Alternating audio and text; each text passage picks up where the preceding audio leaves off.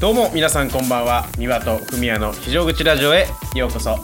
パーソナリティの三輪と。ふみやです。このラジオは高校時代青春を共に過ごした2人が東京と札幌からお届けしていくラジオです。はいお願いします今日も。お願いいたします。ということでなんですけども、はいはい。えー、ふみやさんですね、はい。えーついに、えー今週の日曜日ですか、そうですねえー何があるんでしょうか？あのー、あのあの僕の嫁の方がですねあの、い、よいよ出産予定日ということでして日曜日ですね。はい。いやーついにですね。はい。もう間もなくですね。今日が水曜日なので、うんうん。えー、明日木金土日あと4日後が出産予定ということですいやねードキドキしますね。いやードキドキとワクワクですね。どんな顔で生まれてくると思いますか？なんかあのー今 4D4 なんだっけなあるんですよ。エコー写真が、はいはい。あのすごい 3D で 4D は嘘だったわ完全に。映画じゃんそんなの。あの 3D ですごい綺麗なもう立体的な画像が見れる時代なんですよ今。うんうんで僕の兄貴とかあとは嫁さんのいとこから聞いた話だとうん。もうそのまま生まれてくるみたいですね。見たまま。なるほど。うん。だからああのままだっていう感じらしいです。じゃあもう見たの？ふみやもう若干ネタバレしたってことも？もうあの顔はね毎週臨月入ってから検診行くたびに写真撮ってもらってるので。いやーワクワクしますね普通に。いや楽しみですよ本当に。もうそっか日曜日。まあ一応それは仕事は休みの日ですもんね。そうですね。で今週末はあの4連休なので世間的に、はい。はいはい。まあそのタイミングでちょうど生まれてきてくれたらすごい嬉しいですよね。いやーそうですね。なんかこうねあの感情をなくしたっていうフミヤがですね。はい。えー、子供が生まれてきて涙するのかっていうところも注目ですよねやっぱり。あの 僕がこうずっとやりやりたいなっていう場面がありましてはいはい。あの子供が生まれてきてうん。こう抱っこした瞬間に「僕は君の」あ違う違う違うごめん。何の話よ。あの抱っこした瞬間にちょっと今まで感動とか無縁だったんですけど、うん。君は僕の希望だって言いたいんですよね早く。あはい。それは泣きながらってことですか？そうそうそうそうそう。いやーどうなの？もうまあどうなんだろうね。でもえー、僕は姪っ子が生まれて姪っ子の初めて顔見た瞬間自分の子供でないけどちょっと涙したから、いやでもそれはね多分感受性相当あの豊かなんだと思う。いやでも本当？うん。俺マジで1ミリも兄貴の子供見た時感動しなかったもんな。言えないでしょそんなこと。いやかわもちろんさ可愛い可愛いしうん。すごいあのなんていうのかな。ありがたいことなんですけど。やうん。っぱねこうあんまりそのなんか実感が湧かなさすぎて。まあそうよね。うん。でまあ兄貴がもうパパっていう実感がまあ、未だにそんなに明確にないっていうかね、うんそんな感じで現実味がないんですよね。でもね自分の子供となったらねやっぱもう現実味100%現実味みたいなもんだから。いやそうだよね。ふみはちそのね次、えーのラジオで「いやー泣けなかったわ」って言われたらちょっとねさすがに最高を疑うよね。いやもうちょっと泣けなかったとしても泣いたっていうことにはさせていただいてますけど いやわかりました。まあそうだね。まあ日曜日に出産予定でもし生まれたら多分、まあ、来週はねあのはい。さすがにこう生まれて子供生まれて3日4日で、うん。あのまだラジオを撮るっていうのもちょっとあれだと思うんで。そうですね。嫁さんの方もちょっと心配なので。そうね、はい。だから多分来週はおそらく、えー初の、まあ、僕のソロ会になると予想されますよね。いやーもう楽しみですよね。それがそれで非常に楽しみですよ。できることなら一緒にやりたいですけどまあさすがにねちょっと僕の方もね、まあ、第1週目とかでねちょっともうあのラジオ撮ろうでとはあんま言えないよね。いやまあちょっとね僕の方もやっぱケアの方必要だと思うんでなんとかはい。僕のケアをミワがしてくれるということ期待しております。そうですね。あの順に誰も僕のことはケアしてくれないけど、うん、いやでもあのー一人でやっぱ喋ってるとこう落としどころが 難しいからさ。まあそうだね。楽しみだよね。まあ、まあいもう下手したら1週2週ぐらいそういうこと続く可能性もあるよね一応。そうですね。まあちょっとあのその状況を見ながらになるんですけど。まあまあまあそうなったらそうなったらあのフミヤへの愛を語る回をまあ一本はね ちゃんとやる予定なんでいやでも新たなこう可能性というか新たなこうやり方としてはありなんじゃないかなと思うので。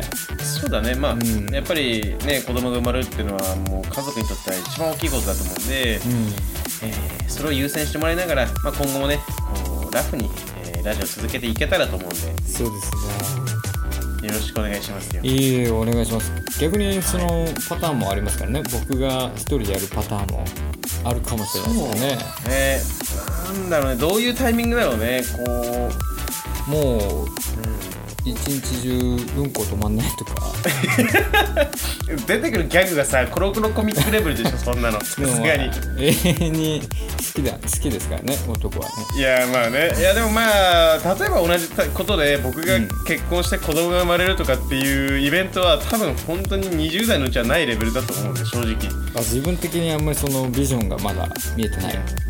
だってね例えば今彼女ができて、まあ、結婚ってなってもそんな数ヶ月ってなんないでしょきっとあーでも分かんないよもうあそっか君は僕の希望だってなるかもしれないよ結婚急したいってにこうね、はまあ、橋本環奈さんが僕に告白してきてくれたらもうその場で僕は結婚を決断しようと思いますけどそれぐらいですかね、ねえなきにしもい やな。いやでもあの確率論確率論で考えたら、うん。0%ってことはないと思うんですよね。まあそうですよ。だって どの芸能人もさもともとは一般人だったわけですから。そうそうそうそう、だから0.0000000みたいなあのー、オルチやつがバーンって1%になってこれかーっていうそのいや多分バキみたいな誰もわかんないけど、その0.0.9999999は絶対に1%にどこまででもならないみたいな、そうだねいうくだりだけどお伝わ助けでね伝わるかどうかまあ別別としてはいまあでもねそうですよ分かんないですからねいやまあねでもとりあえずまあフミヤのねあのお子さんが生まれて、まあ、めでたいことになると思うのでいやその間でね、隙間は僕の方で何とか埋めさせていただくんで。ーいやーちょっとご迷惑おかけしますがお願いしますよ。このは間にね僕の株だけが上がっていくっていう機会になる可能性もあるんでいもうなんかしていただければ。超アウェイになってたら怖いの帰ってきて全然返事してくれないみたいな。二人でやるやり方忘れててさもう一人で喋っちゃうっていう。いやありえるよそれ。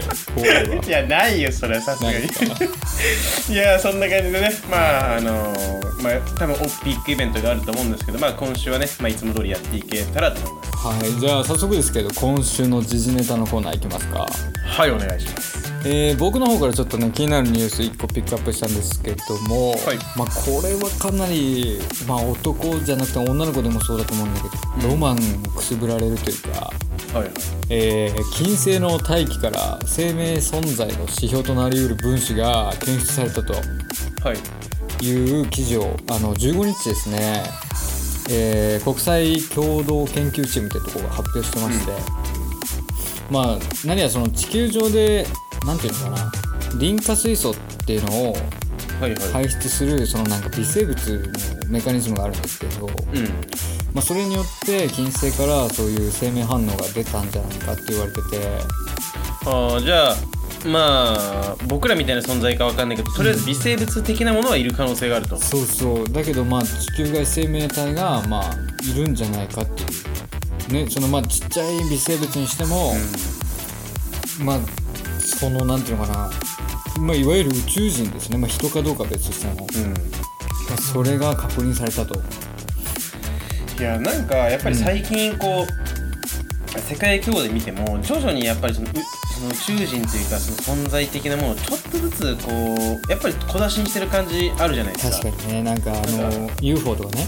そうそう米軍の UFO あの米軍がなんか偵察かなんかした時に UFO みたいなの見つけたっていうのも、うん。もうアメリカも認めてるし日本もさその宇宙軍みたいななんかあのそういうものが来た時の対策法みたいなのの指針をちゃんと決めるとかって出てきててさ。ああだからもう近い未来にねもしかしたらそういう何かしらの接触があるかもわかんないですよね。いやもう10年後20年後なんてさもしかしたらあの街の中にちょっとあのメインブラックとかみたいにさああの「ええええたいな変なやつがもうさ普通にいる可能性もさありえるじゃん。まあそうだね。僕はメインブラックみたいなんで全然わかんないんです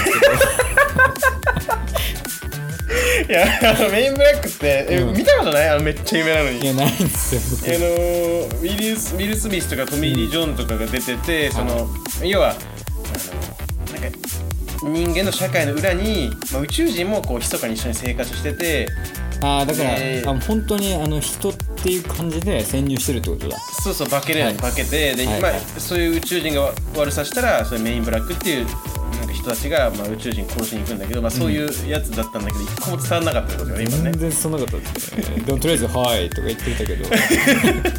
いやでも本当にねだから徐々にやっぱそういう風になってきててこれも多分そういう一環なんじゃないかな。いやでも本当にさもうなんかなんだろうね。生きてるうちにその宇宙の謎とかがさうん。解き明かされることって多分ないんじゃないかなと思うんだけど、うん。まあ、宇宙人の1人や2人もしかしたら生きてるうちにその接触はあるんじゃないかなって期待はするんですよね。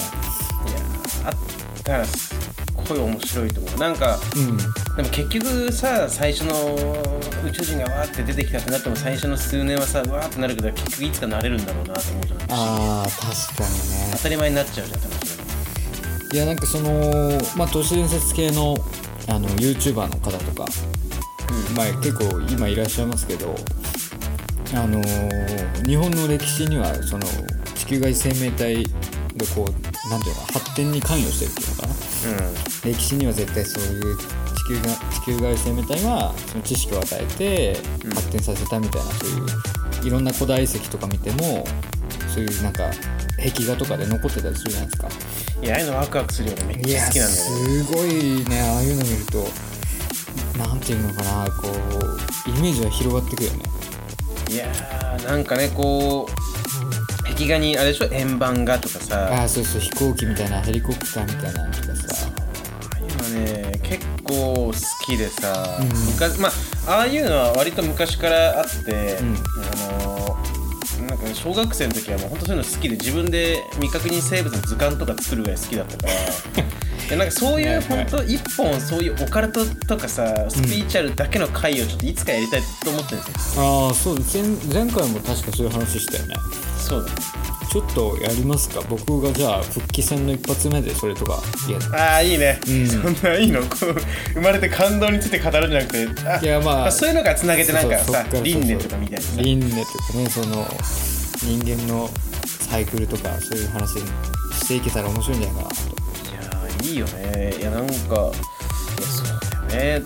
うんなんかだってこの10年とかうんって実際、科学もものすごいさ発達してこんなスマートフォンでとかこんな便利になると思ってなかったじゃん昔なんてさ。確かにねこのままいったら一体どうなっちゃうんだろうっていう僕はアイアンマンみたいなああいうマシンがいもう死ぬまでに一度でいいからちゃんと作られて一回でいいから装着してみてってずっといやでも全然ありえるとは思うんだよね。やっぱりその過去からの発展を見たらさ、うん。いや楽しみですね今後がちょっと。いや本当ですよ。ミオの方のニュースじゃあ早速次行ってみますか。いやなんかこんなね壮大な話、いやこれについてはさ広げようともあと1時間は喋る内容だったじゃんね。正直。でまあ次回にちょっと取っておきましょう。そうだね、でうん。こんな壮大な内容の後にすっごいしょうもないの持ってきちゃって、はあのー僕トレーニングずっとしてるのでいそうですよね。そうでプロテインとかをまあ飲むわけじゃないですか、うんうん。で、まあ、国内のプロテインとか、うん。まあ、海外のもいろいろ飲むけど、まあ、たやっぱ高いからその安いとこを選んでるんですけど、まあコスパ重視でねそうそう。で、うん。ここ何年かすごい人気が上がってるマイプロテインっていうそのブランドがあるんですよ、はいはでね海外のどこだか忘れたけどどっかの国のだったかな？忘れた。あの その海海外国産のプロテインのとこなんですけど、うん。その毎回すごいセールをやっててめっちゃ安いんですよ。あそうなんだ。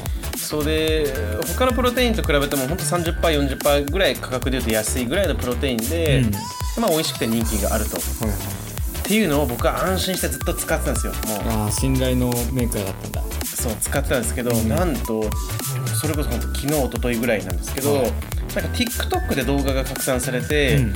えー、とそのマイプロテインが出している、えー、とカーボクラッシャーっていうその要は炭水化物を効率的に取れる、うん。えーなんかあのバーみたいなそういうパクって食べるようななるほどね。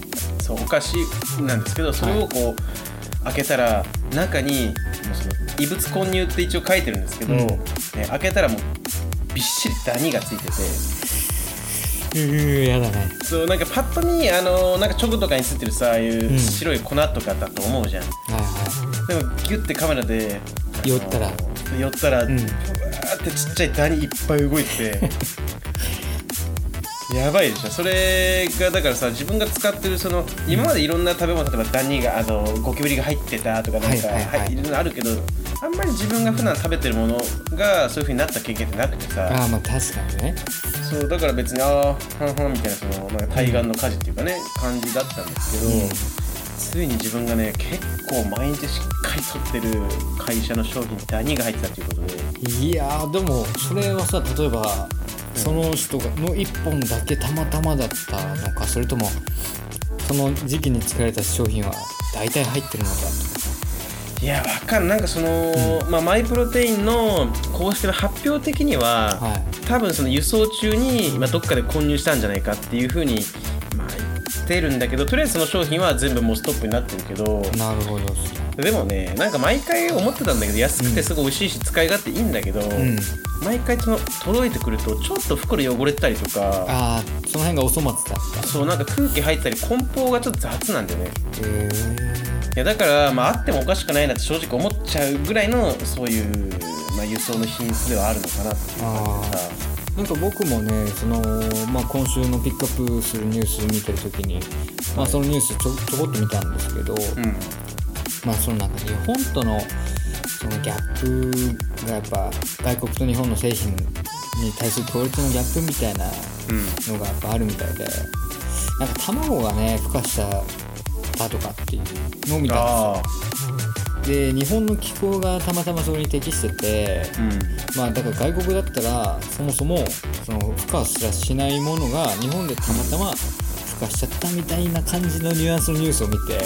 はいはいはい。でまあ多分その、まあ、マイプロテイン側はさもう今までそんなのなかっただろうし、うん。で外国ではそういうクレームもなかっただろうから全くイメイメージというかその想像のさ先でそういうのが起きちゃったんだろうなっていう。いやーねなんか、結構まあ外国のさチョコとか、食べるとき、まあ、最近はね、まあ、減量というかしてるから食べないけど、でもこうよく外国のお菓子とかさ売ってるお店とかあるじゃないですか。ああカルディで行くとそうカルディとか行くと、結構外国のお菓子って袋薄いなって感じじゃないですかなんか。ああなんかいや俺のイメージだとね紙っぽいなんかそうだよね。イメージがあるな。んか日本って結構がっちりさ放送されてるけど、ん。なんか海外のってあのなんか衝撃でパカッて破れそうな感じじゃん。なあー確かに。えなんかあんまり強度はなさそうな気がする。確かそうだからね本当にまあね自分で買ってても思うけどああいう風な、まあ雑な多分輸送だったから届く時にちょっとこうパリって袋がちょっと隙間空いたりとかして、そこから、まあ、ダニなんてね多分いると思うからさ。にまあそうだよね。入って中の栄養で育って今増えたと。いやでもまあその危険性っていうか可能性があるものは全部その今もうなんていうのかな生産ストップしてるわけですそうだもうよね。もうその商品はもう一切出てないだけどまあそのマイプロテイン社の商品はいろいろまだラインナップあるわけじゃないですか。ありますね。それは今後とも買う予定ですか？いやーでも本当ねその長い目で見た時にやっぱりうんプロテインって、もう僕は毎日 100g とか取るんですけど、うん。でそれが例えば、え1袋の値段が例えば2000円とか1000円とか上がるだけでも長期的に見たら結構な支出になっちゃうんでできるんだったらマイプロ使い続けたいと思うんですよね安いし。結構ユーザーも多いんでしょ？結構多いねだからすごいあのやっぱ普通にお金持ちの人はねそんな気にしないけど普通に、一般の人ってやっぱ安い方がいいじゃん。まあそうだよね。ね何でもそうだよね。毎日うん。そうだから買うんだけどでもプロテイン自体も粉だからさ、うん。今日もね見ちゃってもなんか入ってないよなと思ってささって見たけどああ怖いよね。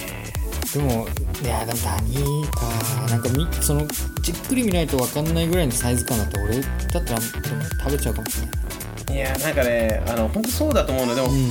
前々回のプロテイン開け使ってた時にチョコ味だったんだけど、うん多分自分のと息とかだと思うんだけど袋にスプーンパッて入れて持ち上げるじゃないですか、うん。そしたらなんかピョンピョンって表面からなんかさ多分プロテインの粒だと思うんですけど、はいはいはい。ピョンピョンってなんか跳ね跳ねるんですよ毎回。あー静電気とか。いやそれ分かんなくて、うん。自分の吐息なのか振動なのかそういう静電気とかなのか、それともダニが跳ねてるのか分かんないんだけどあなんか前々回ぐらい買った時はうん粒がポンポンと出てあんま気にしないようにしてたけどーあーもしかしたらって思っちゃうね。いやまあね、まあ、タンパク質というねだ多分虫もタンパク質なんでまあありがたくいただきま すよ、なんかその外国の製品でさあのうちの母ちゃんそういうなんか外国のわけわかんないお菓子を一時期買ってくる時があって小学校ぐらいの時かな。小まあ小5小6ぐらいの時。まあうちにわけわかんないチョコのお菓子とか買ってきてたんですよ。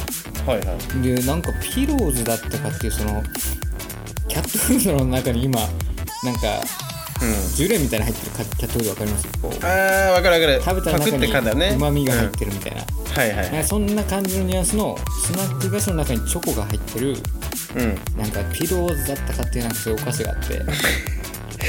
うまそうちょっと。聞いた感じだと。そううまそうでしょうん。でそれほんと美味しかったねで俺バクバク食べててさはいはい。もううまいうまいっつって、で幼馴染の健介君っていうのがねうちに来てはいはいはい。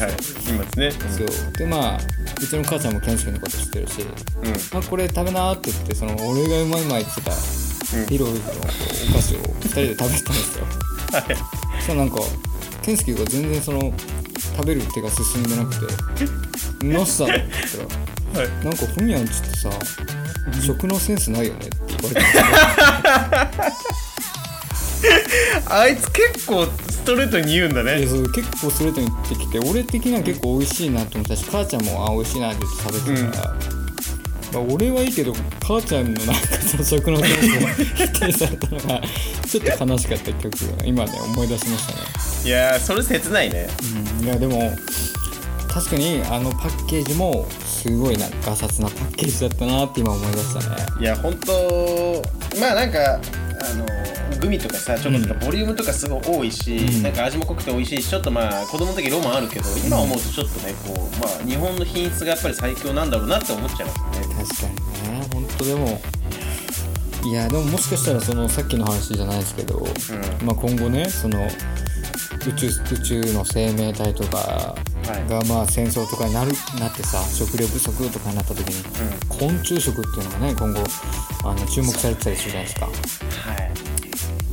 で食える、え食える虫？いいや俺でもバッタとかだったら食えるかな多分。や例えばもう食料がなくなって、うん。もう本当やばい。もうあとあとの1日2日何も食べなければ死ぬっていう時に、うん目の前に、うん。ゴキブリとか、あのはいはい。毛虫とか結構ゲテモノゲの虫が、まあ、いっぱいいますと。それをしっかり食べないともう絶対死ぬと。どうする？あどうだろうな。ゲジゲジじゃねえや。あの毛虫とかそういうなんか食べてし、死にそう系はやっぱまあ純粋に怖いけどゴキブリとかだったら食べるか。な食べても食べても死なないとして。ああ食べなきゃ死ぬとね逆にね、うん。いや食べるんじゃないかなきっと。そっか。いやわかんない。でもあのーカブトムシの幼虫みたいなやつ結構テレビとか出てくるじゃないですか、うん。いやいややだよもう。ブリブリ系のやつ。そう。あれとかはマジで無理だなって思う。いやなんかでもさクリーミーでうまいっていう人もいるじゃんああいうやそうだね。あとはさセミの幼虫とかはいはいいや食えねえよ絶対。でもなんか中国だとすごい美味しくてあの人気らしいんですよ。はいはい。あのセミの幼虫を唐揚げにするのかなわかんないけど。で若い女の子とかもうわうまいうまいって食べるらしくて。やっぱさ中国、まあ何でも食うししかも結構ガチな超スパイシーだからあなんか日本みたいに薄い味付けとかだったらきついと思うんだけど、あうんスパイスでバッチバチ味付けしちゃえばまあ食えそうな気がするよね正直。いやでもうんセミのなんかあの幼虫とかは、うん。抜け殻見た感じ食えそうだし。まあエビっぽいよねちょっとね。あーでなんか代々木公園かどっかですごいセミ幼虫を、あの乱獲？あーで看板が出てるっつってたわ。なんかそうなんか。食用目的で取らないでみたいな。そうそう。でもまああれは要するにその中国の人たちが取ったんじゃないかって言われてるんですけど、はいはいはい。いやでもちょっとなんかその興味本位は興味本位で食べてみたさはあるかも。ちょっとねなんかそういう食、あの昆虫食みたいなのを今度やるっていう企画を本当にやりたくないけど企画はしてみましょう一一緒に。そうだね。ちょっとなんかの罰ゲームとかで食べるのありかもしちょっとねれないね YouTuber 的な企画で。そうね。やりたくないけど風化してくれればいいなと。次回いやまあ。まで忘れておきましょうはい。とりあえず、まあ、はい。今週時事ネタということで、うまあね掘り下げればフミヤの方なんてねまだまだ喋れたんですけどちょっとまあじゃあ次回にそういうオカルト会持ち越しということでそうだね。はい。で今日のじゃあラストのお題ということで、うんはい。えー今までの人生で、はい。自分に影響を与えた人っていうのをまあ聞いていきたいんですけど、はい、えー、影響を与えた人ですね。僕からいいですか？お願いいたします。えーまあ、僕はねちょっと何回も話してるんですけど、まあ、その学校学生生活を終えてうん。初めて就職した時に仙台に行ったんですよね。はい、でまあその仙台に行った理由ってのが、まあ、学生時代に、まあ、いわゆるその臨床実習っていうその現場でなんていうのかな1ヶ月ぐらい働くみたいな実習があるんですよね、でまあ、それで学生時代で仙台に行ってでその時にあったその初めて就職した場所の社長まあその時専務だったんですけどうん、うん、その人からねこうすごい影響を与えられたというか、いや言ってたもんねだってね。うん。でまあなんていうのかな僕まああんまりその地位は低いですけど、うん、まあ、一応その医療職なんですけど、まあ、医療職だけあってやっぱり小綺麗なっていうかさっぱりしてて綺麗な格好してる人が多い中で、その社長はねすごいまずロン毛でうん、髪をこう一つに結えてたんですよ。かっこいいよね。そうそう。でなんかうわこんな人いるんだと思って。でひげも生やしてて。うん、はいはい。でまあパッと見ちょっと伊勢谷友介にでうん、すごい男前でかっこよかったんですね。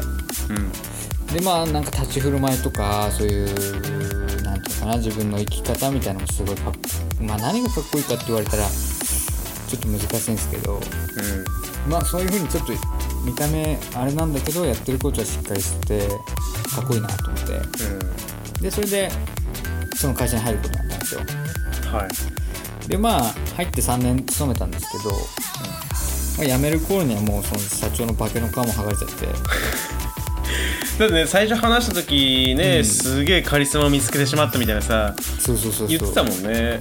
もうめちゃめちゃリスペクトしてたねまあ軽く聞きたいんですけど、そのうん。うん当時リスペクトできてた時はどこにリスペクトした？んですかいやなんかねなんだろうな。僕その当時から山崎正義ってアーティストがすごい好きで。はいはいはい。でその社長も山崎正義すごい好きだったんだよねみたいな、うん。でなんかふとした瞬間にこう「おふみやこれやるよ」みたいな感じで、山崎正義のライブ T シャツとか。これ俺昔着てたんだけどさもう着れねえからやるよみたいな感じで。くれたりしてさ。はいはい。なんかなんだろう。まあ物に釣られたわけじゃないけどうん。なんかね所作がいちいちかっこいいっていうのかなまああるよね。なんかそういうオーラとかも含めてさ。そうそうそう。まあでもなんかそのやっぱりこうみんなに好かれる社長っていうのはなかなかいないわけで、うん、まあいろんなところが見えて。まあそれも含めてね今となったらすごいいい人だったなってお世話になったなってもちろんリスペクト今でもしてるんですけど、まあ、ちょっと最初ほどの衝撃は今なかった。最後の方はなかったかなっていうのが正直。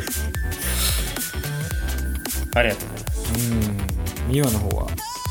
えっ、と僕はですねまずはい今さあのフミヤが言った仙台の社長の、うん。その見た目のえー、とところほんとそっくりなんだけどああそう。ぼそう僕は札幌で10、とねどれも13歳ぐらいから始めて、はいはい。で3年ぐらいは独学でやってたんで確か中学校の間は独学でやって高校1年生ぐらいだからドラム始めて4年目ぐらいの時に、えー師匠を探して習い習おうと思ってたんですけど、うんうんでその時近所のそのねえージャスコ、まあ、イオンかイオンがあって、はいはい。でその中に島村楽器っていうね楽器屋さんが入ってて、うん。でそこは、えードラムとギターとか、まあ、ベースとかメインのそういう楽器のなんかレッスンもやってるところで、はい。でまあね自分の足ではそんなとこしか通えないから、えーちょっといい先生いないかなと思ってい見に行ったんですよ、うん。そしたらその当時ドラムの先生は確か全部で3人かな。あ結構いたんだね。三そう3人か4人曜日に分かれていて、でまあ写真とか見るんですよ、うん。何人かいて。ででもその僕が先生を見つけに行く数日前に楽器屋に行った時に、うん。そのお店の中に圧倒的オーラとはいはそのなんかアニメとか漫画とかでさすごい強い人見るとさなんか オーラで飲み込まれるみたいな感じあるじゃないですか、いはいはいはい。あれみたいなの本当に受けてなんていうのかなこのつま先からもう頭の先までビビッとき普通です普通ではないそのなんか立ち振る舞い本当オーラを持っていてたで変わった人なんでしかも、まあ、見た目もねそれこそフミヤのそのせ仙台の社長と同じうくん。ひげも生えててで髪の毛長くて、あの後ろで結んでて、まあ、侍みたいな感じなんですよ。ああそうだね。そうでめちゃめちゃかっこよくてであの人何なんだろうな変わってんなと思ってで、まあ、その時は分かんなかった。誰なのかうんうんでも後日その先生を見つけに行こうと思ってあ写真を見て。そう行った時にえこの人だと思ってうんもうもう即決もう僕絶対この人にしますと。そしたらもう「あそうですか」って言ってあの、うん。一番人気ある先生であの「今空いてるの一枠だけなんですよ」って言って。あそうだったんだ。そう生徒結構100人とかいて多くてさ。でたまたま覚えてんだけど金曜日の夜8時半に空いてたんうですよ、ん30分だけそう。でそこをねもう運命だと自分は思ってもうじゃあもうこの人しか考えられないと思って、習って、えーでねまあ、そこから結局僕は8年ぐらいいやだいぶ長いね。そうだね。とうん。今27で25に出てきて出てくるまで習ったんだから、はいはい。10 17ぐらいから習ったんだからそうだね8年ぐらい習って、うんうん。その後ねすっごいもう付き合いも長くて一緒に釣り行ったりとかみんなで合宿したりとか、うん。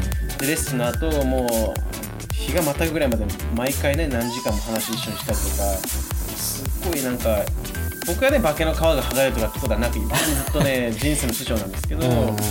そうで確かフミヤにも話したよねなんかドラムの先生の話って。うん結構聞いてた。そうで、なんていうかななんどれだけ付き合ってもそこが見えないんですよね。ああはいはいはいはい圧倒的力量とあと人間力考え方もそうだし絵も描けるから芸術的センスとかドラムの技術もそうだし、うん。正直東京来ていろんな人見たけどあのー師匠を超える人は人もいないねやっぱね。ああもうそのオーラとかやっぱビビッとこう来る人はいまだにじゃあいないんだ。その圧倒的なんですよだからそれがもう自分の中にいてもう考え方先生の考え方なんかすっごいもう刷り込まれたというか、うんうんうん。う映ったんで要は当時、えー何かを選択する時とか師匠だったらどう言うだろうとかあなるほどね。あの人の目線で考えたらこれはどう選択するだろうみたいな感じで物事を選ぶことが多かったんではいはいはいはい本当にそう、ね、尊敬するしすごい自分の人生を大きく変えた存在だよね間違いなく。いやでももしその出会いがなかったとしたらうん。どんな人間だったのかっていうのも非常に気になるよね。いやー会ってなかったら多分とっくにドラマもやめてただろうし、あえー全く今別の生き方をしてるだろうね間違いなく。ーいやーでも本当そういうのはさ絶対何かこう意味がある出会いだったわけじゃないですか。そう。ねいやそういうの考えると運命ってあるんだなって思うよね。だからねやっぱりそれだけ人の人生を180度ぐるんと変えるね大きな存在感っていうのがさだから、ね、僕らもねいつか出会った誰かにそういう存在に僕らがなるってことでさ。いやーでも結局まあ僕がそのカリスマになりたいなって思ったのも僕のその仙台でお世話になった社長の影響があったしミヤもそのドラムの人の影響があったわけじゃないですか。そうだねそっからだもんね。ほんと2人でカリスマになろうぜ。っつってさ。やっぱりね、あのーなんかさ世の中の普通の一登場人物ではなくて圧倒的存在感とその影響力を持つ人間ってさすごいなと思うよね。いや憧れるよねやっぱ。いや憧れますよ。本当に。いやでも本当ねそのまあ僕も結構そういう下の後輩とかうん。まあ僕もって誰誰と一緒なんだって感じなんだけど 僕はあんまりその後輩にそのリスペクトされる感じじゃなくてですね。はいはい。でなんかやっぱりそのいいとこ見せようってこう思っちゃうんですよね。なんかこうかっこいいとこ見せようかなって思っちゃうんだけどもうそういうその邪念すらないっていうかさそういう本当にかっこいい人って。そうよ。あの人たちは本当になんていうのかないい一切背伸びしないし本当そのまんまのさ人間のそのまんまの姿でああだからさ。だからすごいじゃんこういうなんか本当に人間力が試される場面とか出てがっかりする時とかってやっぱあるじゃないですか人間って。けどああいう人たちはまあ揺るがない信念があってそう。って思うよね。なんかかっこいいよね。いやー僕たちもねちょっとまだまだ人生まだねあのーこれから長いんで、うん。まあ、最終的にカリスマになって死んでいければいいと思うんで。そうだね。いやまた誰かがラジオにしても何かしらコンテンツで自分に影響を与えた人とか言ってさ僕らが挙げられたら嬉しいですよね。美和と文也の非常口ラジオさんですからさ いや。生きててよかったってなるよね。なるね。そこを目指して。頑張っていきたいですね。いやー今日も結構真面目な話しましたね。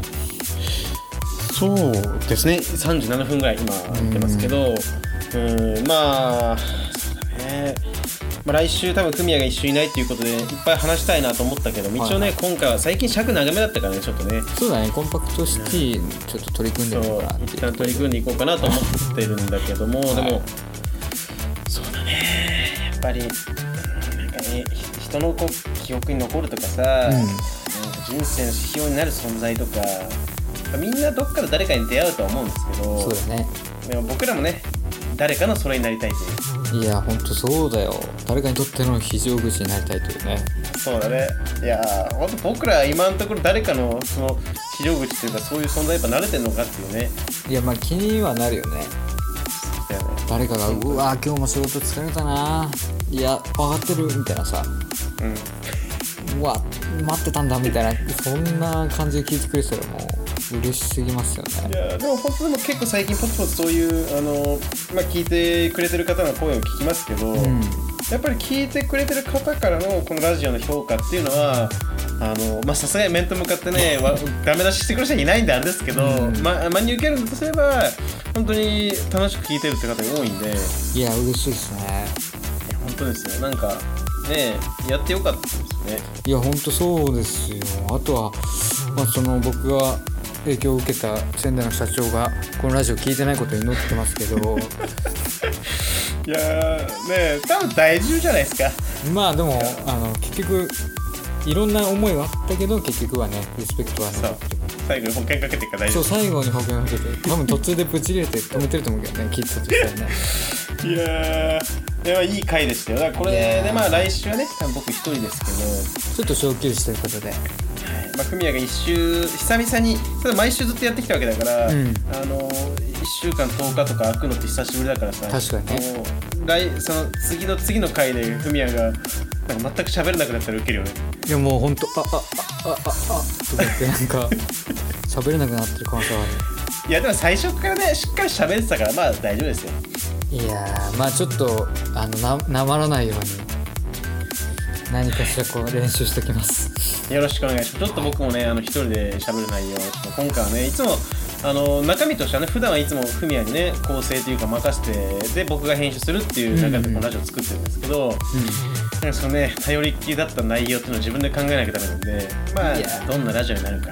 まあ新たなカラーを生み出せればなと思いますそうですね。それもね、来週は楽しんでいただければという感じです。あとは、はい。ね、えー母子ともに健康にということで、僕もね、今日、東京から念を送っておくんで、ありがとうございます。嫁もいつも聞いてるので嫁にも届くと思います。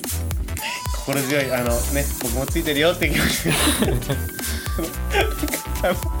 あそっか。でも生まれてきたらあれか。なんか生まれてくる前にさお腹で音楽聴かせたりするじゃん、ああそうだね。それラジオ聴かせてみたらしやょうもないか。僕はあのハッチポッチステーションを最近ずっと聞かせてるので。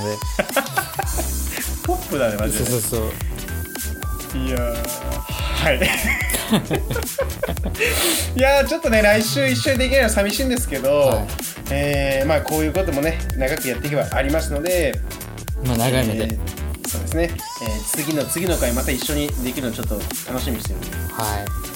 ありがとうございます。安心して、えー子供のことだけ考えて過ごしてください。ありがとうございます。皆様もちょっとお休みいただきますのでよろしくお願いします。はいお願いします。じゃあ締めていただいて。はいでは本日も最後まで聞いていただきありがとうございました。